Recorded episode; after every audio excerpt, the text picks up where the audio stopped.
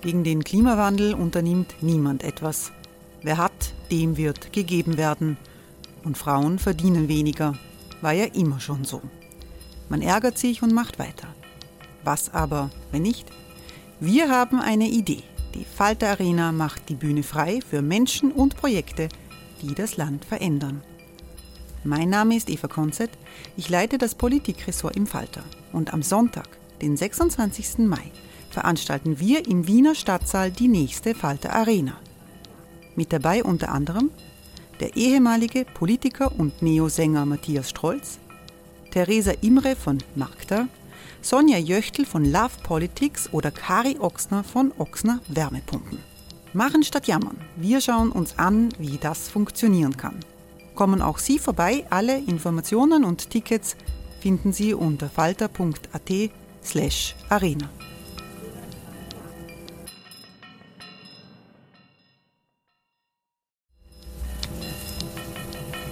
Falter-Podcasts werden durch Werbung unterstützt. Das hilft bei der Finanzierung unseres journalistischen Angebots. Hey, it's Ryan Reynolds and I'm here with Keith, co-star of my upcoming film If, only in theaters May 17th. Do you want to tell people the big news?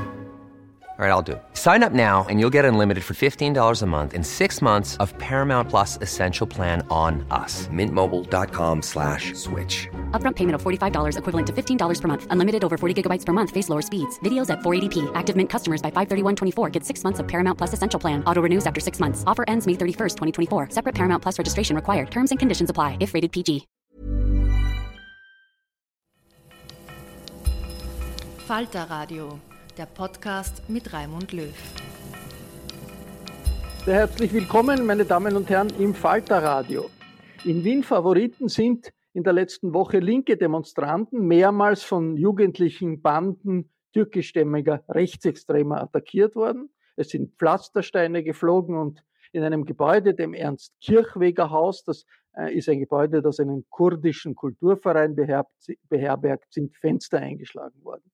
Bei den linken Demonstranten hat es viel Solidarität mit den Kurden gegeben. Die Wiener Polizei sagt, zwei Beamte und ein Diensthund wurden bei den Zusammenstößen verletzt. Es gab drei Dutzend Anzeigen. Zuletzt waren es mehrere tausend Personen, die in Wien unter antifaschistischen Parolen demonstriert haben. Es ist ganz offensichtlich so, dass äh, es nicht stimmt, dass Favoriten brennt, wie das in den Boulevardmedien gestanden ist, aber solche Zusammenstöße sind selten in Österreich. Es kommt jetzt sogar zu einer diplomatischen Verstimmung mit der Türkei. Der türkische Botschafter ist ins Wiener Außenministerium zitiert worden und auch Bundeskanzler Kurz äh, schaltet sich ein. Wir wollen mit Augenzeugen sprechen, was genau passiert ist und danach mit dem Politikwissenschaftler Thomas Schmiedinger die historischen Hintergründe analysieren. Zuerst begrüße ich Berivan Aslan. Guten Tag. Guten Tag, danke für die Einladung. Berivan Aslan ist Menschenrechtsaktivistin. Sie war grüne Nationalratsabgeordnete, ist bei den Grünen äh, aktiv und ebenfalls am Mikrofon im Büro in der Falter-Redaktion ist Falter-Redakteur Lukas Matzinger. Hallo. Hallo, guten Tag. Wie hat sich die Situation in Favoriten in den letzten Tagen rund um diese Demonstrationen für den recherchierenden Reporter des Falter dargestellt, Lukas? Ja, das ist, ähm, ich, ich, ich sitze auch gerade an meiner Geschichte für den äh, Falter dieser Woche und versuche das ein bisschen ähm, zu sammeln, was ich da erlebt habe. Begonnen hat ja alles am Mittwoch. Da hat es eine Demonstration gegeben äh, gegen Gewalt an Frauen. Darunter unter den Veranstaltern war auch irgendwie ein, ein kurdischer Verein, die auch thematisiert haben die äh, Morde an Frauen in der Türkei. Und da kam es dann zu äh, ersten Angriffen und Provokationen von jungen türkischen Nationalisten. Es gab erste Ausschreitungen und dann waren eigentlich, ähm, ja, dann war die Stadt irgendwie hellhörig und dann haben die äh, Veranstalter gesagt, dass äh, so geht das nicht. Nur weil ähm, die wünschen, dass wir von der Straße verschwinden, werden wir das erst recht nicht tun und haben dann jeden Tag äh, weitere Kundgebungen in Favoriten veranstaltet. Ich war dann dabei ab dem zweiten Tag, dem Donnerstag, wo es auch diesen Angriff auf das Ernst-Kirchweger Haus gegeben hat.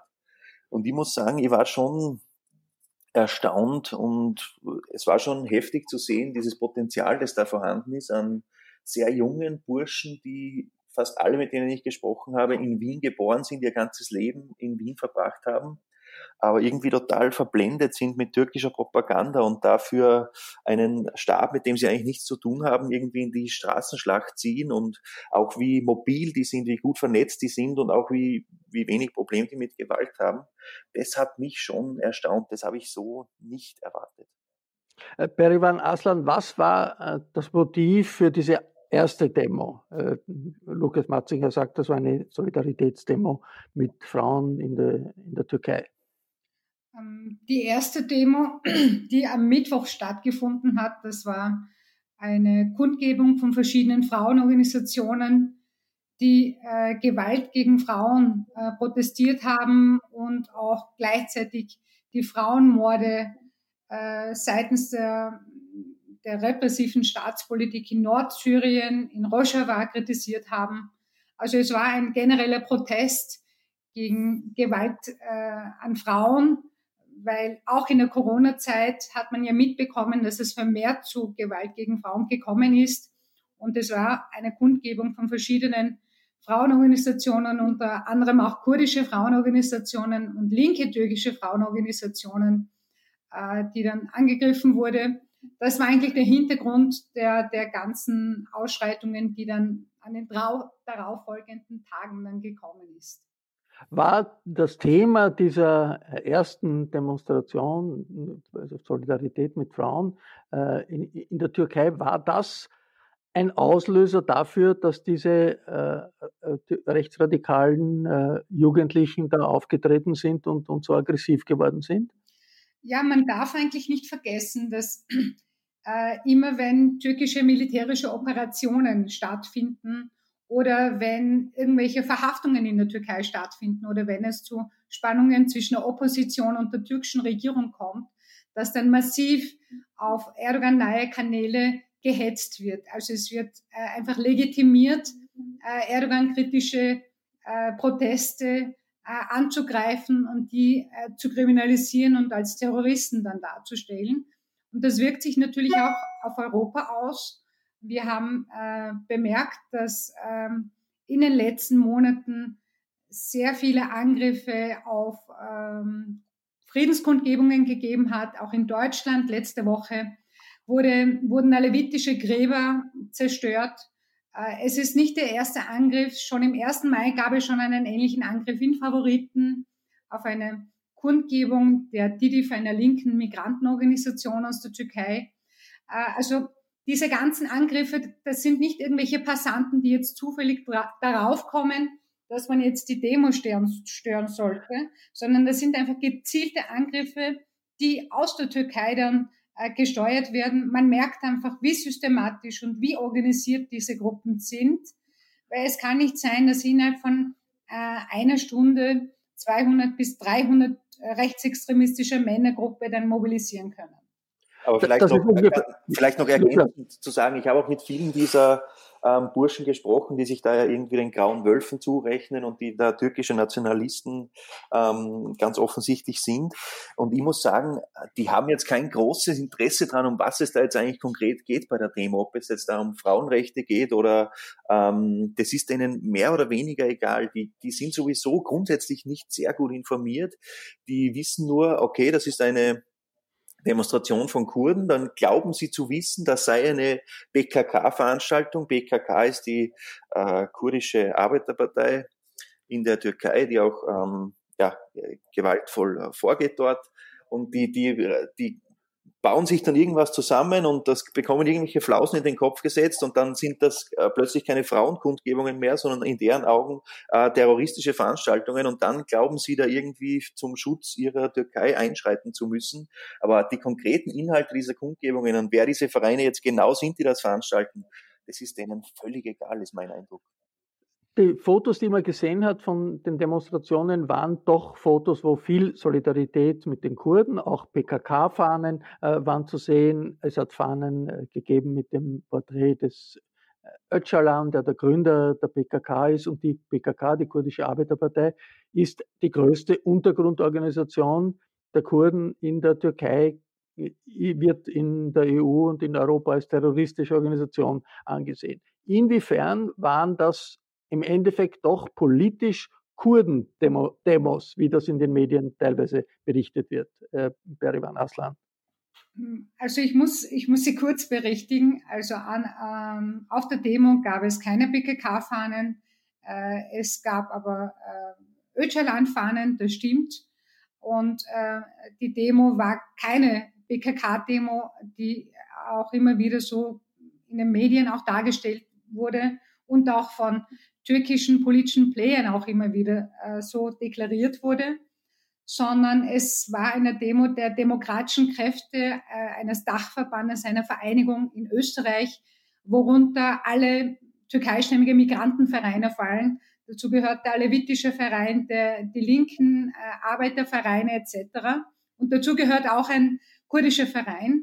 Und in den kurdischen Vereinen sind auch wie bei jedem, äh, allen anderen Vereinen sind auch verschiedene politische Richtungen auch vertreten. Äh, das muss man so berichtigen. Aber von Seite der türkischsprachigen Medien oder von Seite der ähm, Personen, die versucht haben, da äh, für die gegnerische Seite, für die rechtsextremistische Männergruppe zu sprechen. Äh, auch der türkische Botschafter bezeichnet, bezeichnete zum Beispiel die Kundgebung als eine terroristische Kundgebung. Und da fängt schon das Problem an, wenn man da hier nicht differenziert analysiert. Weil das Problem ist, es ist nicht hinnehmbar, dass jede Friedenskundgebung oder Demonstration gegen die Menschenrechtslage in der Türkei in die PKK-Gülen-Schublade gelegt wird. Es ist auch nicht hinnehmbar, dass Erdogan kritische Personen in Österreich denunziert und in der Türkei angezeigt werden. Und es ist komplett absurd, dass jede Kritik an die Regierung Erdogan als terroristisch eingestuft wird. Damit wird bewusst, ähm, damit werden bewusst äh, Erdogan-kritische äh, Proteste äh, als äh, äh, terroristisch dargestellt. Also die Menschen werden hier bewusst dann kriminalisiert, die dann später Einreiseverbote in die Türkei dann bekommen. Und ich denke, wenn man diese Differenz dann nicht macht, dann besteht die Gefahr, dass man wirklich eine Gruppe von Menschen, die eh schon seit Jahren äh, im Stich gelassen wird, weil es seitens der Türkei einen massiven Druck auf sie gibt und die österreichische Politik einfach versagt hat, sich um diese Personen zu kümmern. Äh, man drängt sie einfach in diese Kriminalisierungsstelle und das darf einfach äh, nicht passieren. Das, äh, Lukas, äh, die heftigste Auseinandersetzung, die größte Ausmaß an Gewalt hat es gegeben an dem Tag, an dem äh, das Ernst-Kirchweger Haus, dieses Gebäude äh, in, in, Favoriten im, im Zentrum gestanden ist. Was ist denn da passiert genau? Nun, das war irgendwie der Gipfel einer stundenlangen, eines stundenlangen Tumults, kann man fast sagen. Den ganzen Abend über haben sich ähm, diese äh, rechtsextremen Burschen da immer in Favoriten in irgendwelchen Parks herumgetrieben und haben versucht vorzudringen zu den zu ihren sogenannten Feinden, zu dieser äh, linken und, und, und kurdischen Demo. Und haben, das war auch irgendwie, es war irgendwie ein Spiel mit der Polizei und die Polizei hat dann immer wieder diese Leute irgendwie eingekesselt oder zumindest mit äh, Polizeiketten davon abgehalten, ähm, da vorzudringen. Und dann hat sich die Polizei wieder zurückgezogen. Und das ist den ganzen Abend so dahingegangen. Die sind immer woanders wieder aufgetaucht. Und dann irgendwie ist es dunkel geworden und die haben sich dann im Wielandpark 50 Meter von dem Ernst-Kirchweger-Haus versammelt, haben ähm, laut geschrien, Allahu Akbar, Gott ist groß und ähm, nach Erdogan geschrien, haben dort türkische Fahnen gehisst und da war, dann ist es finster geworden und man hatte irgendwie schon gemerkt, ich bin da mittendrin gestanden und da hat, es hat sich da schon was angekündigt. Die Stimmung, das war wirklich erhitzt, die waren echt äh, wütend und man hat einfach gemerkt, die sind jetzt ähm, bereit, irgendetwas äh, zu machen. Und auch ein paar hundert Leute, oder? Wie, viel, wie es viele waren, waren es waren zwischen 100 und 150, schätze ich, dort im Wielandpark. Ähm, und dann hat sich die Polizei wieder, ich glaube, als Teil einer Deeskalationsstrategie irgendwie zurückgezogen aus dem Park und dann ist eben das passiert. Diese 100 bis 150 Leute sind vor zu diesem äh, linken autonomen Zentrum, dem Ernst-Kirchweger-Haus, wo auch ihre sogenannten, ihre selbsternannten Gegner drin waren, sind dann vorgerannt und haben das auch wieder unter Allahu Akbar schreien versucht zu stürmen, haben äh, Flaschen, auch Möbel, äh, Steine äh, gegen Fenster geschmissen. Und die Menschen im Ernst-Kirchweger-Haus, da waren einige drin, die das sozusagen beschützen wollten, ähm, haben dann auch wieder Flaschen runtergeschmissen und das waren dann schon ähm, heftige Szenen, muss man sagen. Also eine ziemlich gefährliche Situation. Absolut. Es haben dann auch im, ähm, die aus dem Ernst-Kirchweger-Haus haben sie dann eine Feuerwerksrakete rausgeschossen, die ist dann im Nachbarhaus stecken geblieben und hat das alles so rot erleuchtet und dann war plötzlich wirklich eine Stimmung, keine Ahnung, es waren, es waren schon äh, wilde, wilde Szenen. Jetzt ist das eher diese, diese Radikalisierung der 100, 150 äh, Jugendlichen, die Österreicher sind, in Österreich aufgewachsen sind, sich irgendwie mit äh, dem rechtsradikalen äh, Milieu in der Türkei identifizieren. Das wird genannt, das sind äh, wird, wird angeführt, das sind die Grauen Wölfe. Ist das wirklich eine Organisation? Ist das wirklich organisiert oder ist das nicht eher ein Zeichen einer Subkultur? Es zeigt natürlich, die sind äh, zusammen organisiert worden durch, durch, durch im Internet und durch Handys geht das ja sehr schnell. Ist da, steckt da wirklich eine Organisation dahinter oder ist das nicht eher Ausdruck einer, einer, einer jugendlichen rechtsextremen Subkultur? Herr Matzinger hat ja angeführt, dass äh, die jungen Männer einfach äh, gar keine Ahnung hatten, worum es überhaupt bei diesen Protesten gegangen ist. Ja. Ich meine, man sieht auch, dass ähm, sie gar keine Information darüber haben, dass in der äh, EKH-Gebäude, sie gehen davon aus, Kirchwegerhaus, ja. Vereine, äh, in das EKH-Haus äh, kurdische Vereine sitzen, aber dort ist die ATG, also dort hat die ATG ihren Sitz und die DIDIF ihren Sitz. Das sind türkeistämmige linke Arbeiter-Migrantenvereine. Äh, also das ist noch nicht mal offiziell ein kurdischer Verein, den sie da angriff, angreifen. Also man merkt, dass diese jungen Männer einfach ferngesteuert werden und auf irgendeine Gruppe dann losgelassen äh, werden. Äh, das ist schon ein Indiz dafür, ja, dass man, dass sie ferngesteuert werden. Wer steckt hinter diese Gruppierungen? Hinter diese Gruppierungen stecken nicht nur graue Wölfe, sondern auch die AKP, also die Regierung Erdogans und auch die Miligörisch-Bewegung, äh, die ja aufgrund ihrer antisemitistischen Tendenzen in den letzten Jahren immer wieder aufgefallen ist. Ähm, wir hatten in den letzten Jahren, vor allem seit 2016, gab es immer wieder Denunzierungsversuche und es gab immer wieder Denunzierungen genau von dieser, von diesen Gruppen, die auf Social-Media-Seiten äh, Erdogan-kritische Menschen direkt in der Türkei dann angezeigt haben, äh, woraufhin die Menschen ein Einreiseverbote bekommen haben. Bei Beriban Aslan darf ich fragen, ist es wirklich glaubwürdig, dass äh, diese äh, Gruppe, diese, diese Jugendlichen irgendwelche Anweisungen aus Ankara oder sonst was brauchen, um äh, in, äh, äh, die, bei diesen Dem Demonstrationen aggressiv zu werden? Oder ist das nicht etwas, was sich ähm, im äh, Rahmen einer jugendlichen Subkultur von selbst auf, aufgeschaukelt hat? Ich habe schon im Jahr 2017 äh, den sofortigen Stopp verschiedener AKP-Lobbyorganisationen gefordert. Die haben sich früher UETD genannt, jetzt nennen sie sich äh, UID, Union Internationaler Demokraten nennen sie sich. Also schon damals gab es diesen Denunzierungsaufruf über ihre Kanäle, wo Bundesland für Bundesland dann Menschen äh, öffentlich einfach denunziert worden sind. Und äh, wir sehen es, also wir sehen da eine Parallele zwischen identitären und rechtsextremistische äh, österreichische Gruppen, ja, die dann am Ende des Tages, wenn es zu Gewaltakten kommt, immer dann von Einzelfällen reden. Wie zum Beispiel hat der Graue Wolf-Verein irgendwie angekündigt, dass diese ganzen Gewaltakten mit ihnen nichts zu tun haben. Ja, nona net, das kennen wir aus den rechtsextremistischen Gruppen in Europa. Immer wenn es eng für sie wird, dann versuchen sie sich gleich von diesen Gruppen zu distanzieren äh, und stellen das Ganze als äh, Einzelfälle, als Eigeninitiative irgendwelche Gruppen dar.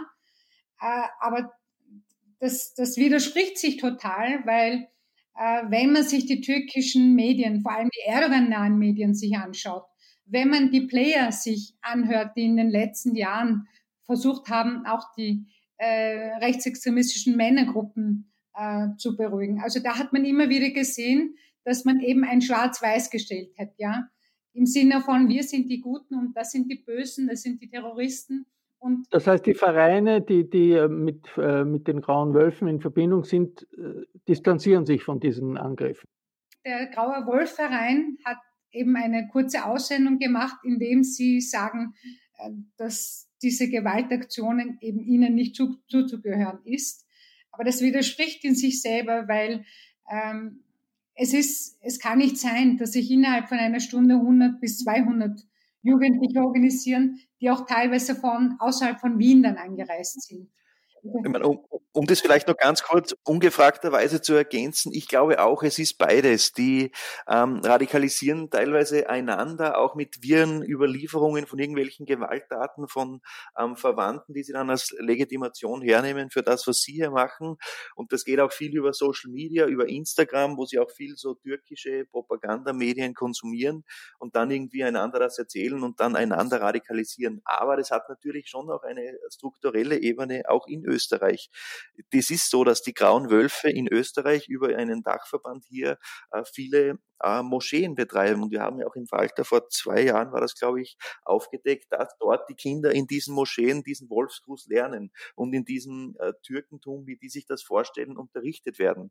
Und das wirklich wundern darf einen das nicht, dass die dann, wenn sie 18, 19 sind, ähm, das auch entsprechend in die Tat umsetzen. Äh, Lukas, äh, sind das Konflikte, die aus dem Ausland kommen oder sind das nicht Wiener Konflikte, weil die in der Gesellschaft in Wien und der Gesellschaft in Österreich äh, viele internationale Einflüsse und Einflüsse aus, aus anderen Ländern da sind, die aber inzwischen zur österreichischen Realität gehören. Liegt man nicht falsch, wenn man sagt, da darf aus dem Ausland äh, irgendetwas nicht hereingetragen werden, was aber in Wirklichkeit Teil der österreichischen Realität ist? Ja, ich glaube, die Wissenschaft spricht da von transnationalen Konflikten. Das heißt, ähm, ja, auch das ist beides. Und auch das hat wieder eine österreichische Komponente, weil natürlich diese Burschen haben ihre Ausgrenzungserfahrungen in Österreich und bekommen äh, irgendwie das Gefühl, hier nicht ganz herzugehören, zwar hier geduldet zu sein, aber nicht wirklich Österreicher zu sein. Und dann haben die eben einen Erdogan, der auf ihrer Schulter sitzt und ihnen einflüstert, ja, ähm, äh, du bist Türke, wir stehen hinter dir, du kannst, du kannst stolz sein. Und dann, wir, man merkt ja, mit jeder Eskalation in der Türkei äh, steigen auch die Eskalationen äh, von der türkischen äh, Diaspora in, in allen möglichen Ländern. Das heißt, ich glaube, es ist, es ist beides. Es ist ein Konflikt, der, ja, ich glaube, transnational ist der, ist der Fachbegriff. Berivan Aslan, droht jetzt so etwas wie eine gewalttätige Demonstrationskultur in Österreich Einzug zu halten? Nein, das glaube ich. Also es hängt jetzt davon ab, inwiefern äh, die FPÖ oder inwiefern die äh, rechtsextremistische österreichische Gruppen äh, diese Sache jetzt instru instrumentalisieren. Wir haben in der Vergangenheit immer wieder erlebt, äh, dass genau derartige Fälle äh, immer von der FPÖ und auch von der AKP, der Partei Erdogans, massiv instrumentalisiert wurden und äh, deswegen, also es hängt darauf ab, äh, in, inwiefern man jetzt, ähm, inwiefern der Angriff seitens der FPÖ da ist, ja. Weil das wurde dann immer wieder von der AKP, von der Partei Erdogans immer wieder missbraucht. Also dass sich das aufschaukelt, dass sich da ein, eine politische Auseinandersetzung auf, aufschaukelt. Und, und man hat einfach den türkeistämmigen Menschen das Zugehörigkeitsgefühl durch diese Politiken weggenommen. Der Erdogan hat ihnen vermittelt, ihr seid eh Mensch zweite Klasse, ihr werdet eh nie integriert und ihr, ihr könnt stolz sein äh, auf die Türkei, ihr könnt stolz sein auf das Türkentum. Ähm, ein starker Mann steht hinter euch. Und während die FPÖ dieser Gruppe immer wieder signalisiert hat, dass sie eigentlich nie zu Österreich gehören. Also, dass diese Menschen kein Zugehörigkeitsgefühl haben, äh, das hat genau diesen beiden Parteien geholfen, dass sie sich immer mehr radikalisiert haben. Und die Politik hat natürlich auch diese Probleme jahrelang vernachlässigt. Man hat sich weder um die türkeistämmigen Demokraten gekümmert, man hat sich weder um diese rechtsextremistische Gruppen gekümmert. Und äh, das ist die Folge dieser Politik, die eigentlich nicht einmal als österreichisches Problem wahrgenommen worden ist. Danke, Berivan Aslan. Äh, eine heiße, schwierige Woche in Favoriten. Vielen Dank, Lukas Matzinger, für den Lokalaugenschein und diesen Bericht. Danke. Danke. Hiring for your small business? If you're not looking for professionals on LinkedIn, you're looking in the wrong place. That's like looking for your car keys in a fish tank. LinkedIn helps you hire professionals you can't find anywhere else, even those who aren't actively searching for a new job but might be open to the perfect role. In a given month, over 70% of LinkedIn users don't even visit other leading job sites. So start looking in the right place. With LinkedIn, you can hire professionals like a professional. Post your free job on linkedin.com slash people today. Ich begrüße den Politikwissenschaftler Thomas Schmiedinger. Hallo. Hallo. Thomas Schmiedinger ist ein ausgewiesener Kenner der politischen Verhältnisse in der nahöstlichen Region, in der Türkei und auch in der austro-türkischen Community. Über die Grauen Wölfe hat er geforscht und publiziert. Das, was in den letzten Tagen da in Favoriten passiert ist. Inwiefern ist das wirklich ein Konflikt, der aus dem Ausland kommt, aus der Türkei kommt? Oder ist das nicht zu einem großen Teil auch Zeichen einer gewalttätigen Subkultur von Jugendlichen in Österreich? Ich sehe es eigentlich als transnationalen Konflikt, wo sozusagen verschiedene Ebenen zusammenkommen. Importiert ist er definitiv nicht, aber es ist schon auffällig, dass äh, immer wenn die Situation in der Region eskaliert, auch hier Eskalationen stattfinden, wobei das, was jetzt in Favoriten die letzten Tage war, schon eine neue Qualität hat, verglichen mit ähnlichen Situationen vor einigen Jahren. Äh, das heißt, äh, importiert ist der Konflikt allein schon deshalb nicht, weil die konkreten Akteure vor Ort einfach Menschen sind, die ganz überwiegend in Österreich aufgewachsen sind, hier sozialisiert sind, hier durch ein Bildungssystem gelaufen sind und auch natürlich mit äh, lokalen Problemen in Österreich konfrontiert sind. Also sowohl ökonomische und soziale Probleme als auch der Alltagsrassismus und der strukturelle Rassismus in diesem Land bieten gewissermaßen einen Nährboden, auf dem unter anderem eben rechtsextreme nationalistische Ideologien äh, ganz gut gedeihen. Also wenn man sozusagen nichts hat, auf das man sonst stolz sein kann, dann ist das relativ attraktiv, wenn jemand äh, einem auf die Schulter klopft und sagt, sei wenigstens stolz, Türke zu sein. Die Organisatoren der Demonstrationen, der linken Demonstrationen, äh, vermuten die grauen Wölfe dahinter. Auch Berivan Aslan hat das in unserem Gespräch, das wir vorher geführt haben, gesagt. Wer sind die grauen Wölfe? Was ist das für eine Organisation? Die Bezeichnung Graue Wölfe bezeichnet eigentlich eher ein politisches Milieu als eine bestimmte Organisation. Das ist sozusagen der türkische Rechtsextremismus, der im Wesentlichen von zwei großen politischen Parteien, also eine größere und eine kleinere, vertreten wird, der Nationalen Bewegungspartei MEHB, das ist sozusagen der klassische äh, türkische Rechtsextremismus, und die Büyük Birlik Party, das ist die äh, große Einheitspartei, könnte man es übersetzen, die eine Art islamisierte Variante des türkischen Rechtsextremismus vertritt. Beide von diesen Parteien haben in Österreich Vereine, Dachverbände, die teilweise auch Moscheen betreiben, also, also Gebetsräume. Davon gibt es auch in Favoriten von beiden äh, Strömungen Vereine. Aber die Bezeichnung Graue Wölfe meint natürlich nicht nur diese Vereine und diese Parteien, sondern dieses ganze politische Milieu, das es darum gibt. Also es ist für mich noch nicht ganz geklärt, ob jetzt diese Jugendlichen und jungen Männer, die da aktiv waren, wirklich auch äh, alle in diesen Vereinen aktiv waren und Vereinsmitglieder waren.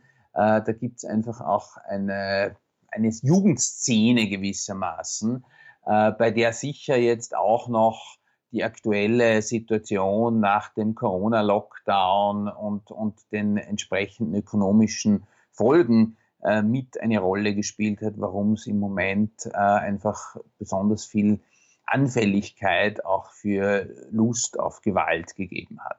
Aber trotzdem kann man die Türkei natürlich nicht aus dem Ganzen äh, weglassen, denn genau dieses Milieu konsumiert natürlich auch primär türkische Medien und wird im Moment aufgrund der äh, aktuellen Kriegssituation, weil die Türkei ja gerade wieder ganz massiv sowohl im Irak äh, als auch zum Beispiel in Libyen äh, militärisch aktiv ist, äh, wird dort massiv Kriegspropaganda betrieben, die sich eben auch auf äh, regierungsnahe äh, Kreise in Österreich auswirkt. Eine dieser beiden Parteien, die MEHB, ist ja ein Koalitionspartner äh, von türkischen Präsidenten Erdogan. Also da gibt es schon Querverbindungen weit darüber hinaus. Das heißt aber doch auch, wenn diese rechtsextreme äh, Partei, die nationalistische Bewegung MHP, Koalitionspartner von Erdogan ist, die Grauen Wölfe, das ist nicht automatisch Erdogan. Nein, aber es ist eine Koalition und es ist nicht dieselbe politische Bewegung. Ja. Was äh, ist die Beziehung dieser Grauen Wölfe zu Erdogan? zur türkischen Staatsführung. Na, wo man sich einig ist, ist teilweise in den äh, Ressentiments gegen den vermeintlichen politischen Feind. Ja, also in den Ressentiments gegen äh, Linke, gegen Kurdinnen, gegen Armenierinnen und Armenier, also äh, teilweise auch äh, im, im, Antisemitismus, ja, der immer deutlicher wird auch. Also man hat gewissermaßen gemeinsame Feindbilder, aber die Nationale Bewegungspartei, die Nationalistische Bewegungspartei ist eigentlich ursprünglich eine säkulare, nationalistische, faschistische Partei gewesen, die in den letzten Jahren äh, sich zunehmend als islamischer verstanden hat, aufgrund eben einer Annäherung zur AKP. Gleichzeitig ist aber die AKP auch in den letzten Jahren nationalistischer geworden. Also beide Parteien haben sich hier etwas verändert und aufeinander zubewegt. Äh, wo sie sich einig sind, ist sozusagen in der äh, in, in der expansionistischen äh, Großmachtpolitik der Türkei im Nahen Osten. Äh, die einen, also die Nationalisten, sehen darin eine Möglichkeit, sozusagen die, die glorreiche türkische Nation auszuweiten und die anderen sehen darin eine Aufgabe, die, die Herrschaft des Islams zu verbreiten. Um wie viele Personen handelt es sich da in Österreich? Ich lese die Zahl, äh, ein paar hundert, vielleicht bis zu 2000 Leute, die in solchen rechtsradikalen türkischen Vereinen organisiert sind. Ist das realistisch? Es kommt darauf an, ob wir jetzt äh, die Vereine und ihre Mitglieder zählen, ob wir jene zählen, die bei Wahlen solche Parteien wählen. Das sind natürlich deutlich mehr oder ob wir nur jene zählen, die jetzt wirklich da als, als militante Schläger auftreten. Ja, also die militanten Schläger sind eher die, die Jugendlichen und natürlich nicht die Vereinsfunktionäre. Äh, diese militanten Schläger sind vielleicht äh, alles zusammen äh, tausend in Österreich. Ja?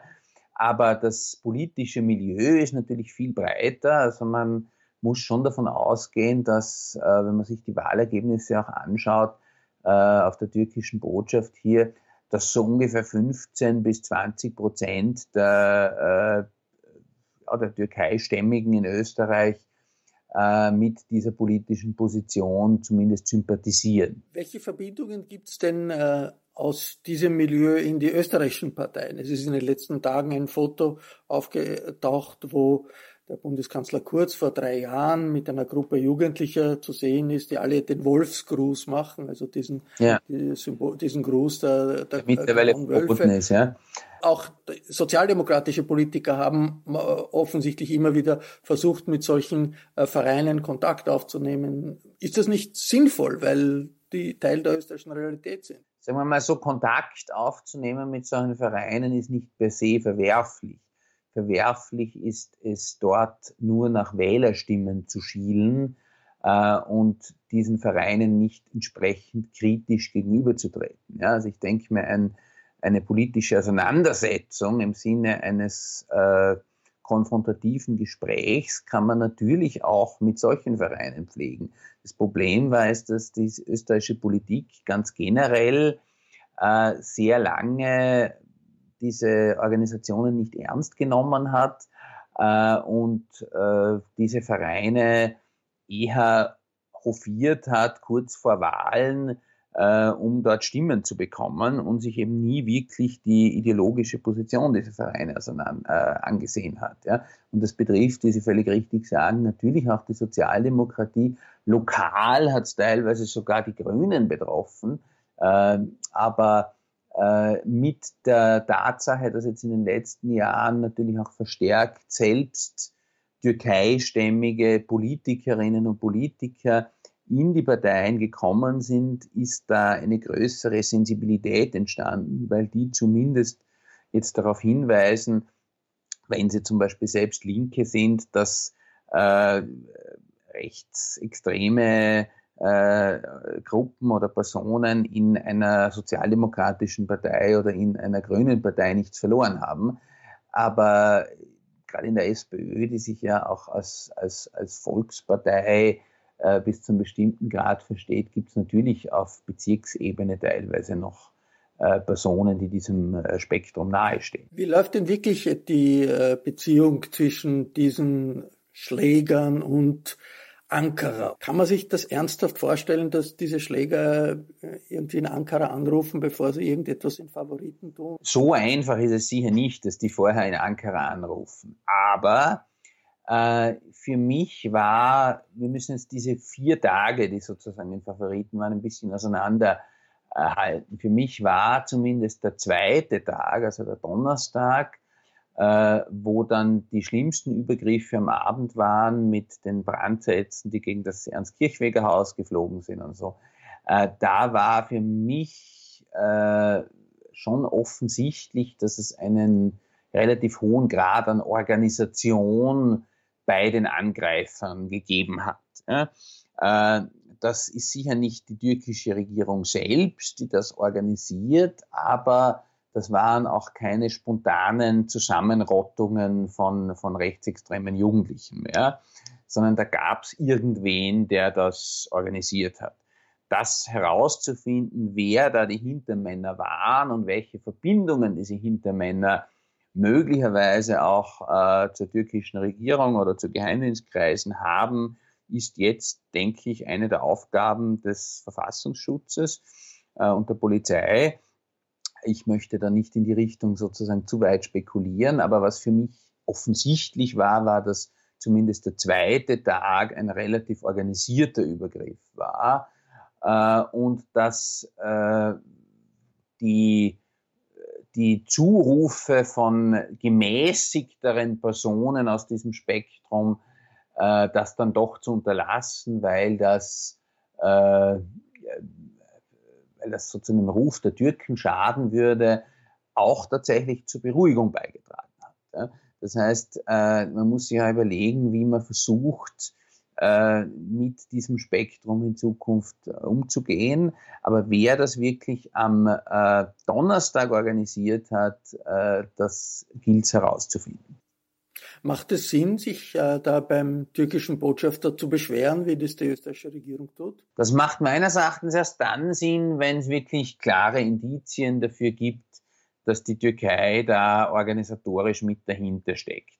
Was man, denke ich, der türkischen Botschaft schon ausrichten kann, ist, dass äh, es ein äh, Problem ist, dass türkische Medien äh, auch die Diaspora aufhetzen. Und was wir schon haben seit längerem, ist das Problem, dass die Türkei gezielt so etwas wie Diaspora-Politik betreibt. Ja, ich werfe jetzt der türkischen Regierung zum jetzigen Zeitpunkt mit den Indizien, die ich jetzt habe, nicht vor, hinter diesen Unruhen zu stecken.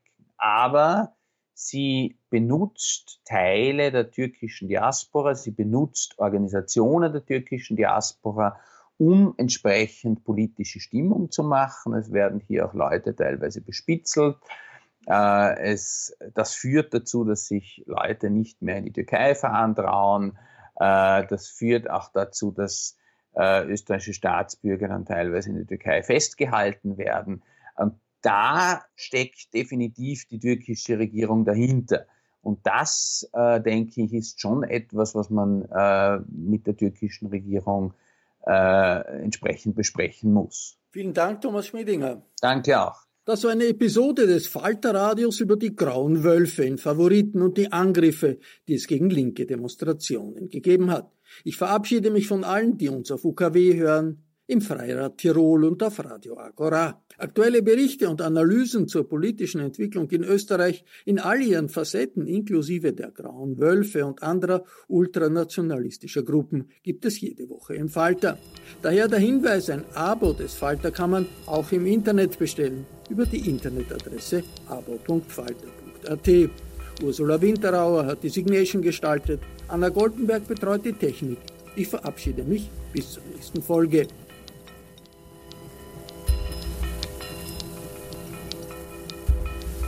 Sie hörten das Falterradio, den Podcast mit Raimund Löw.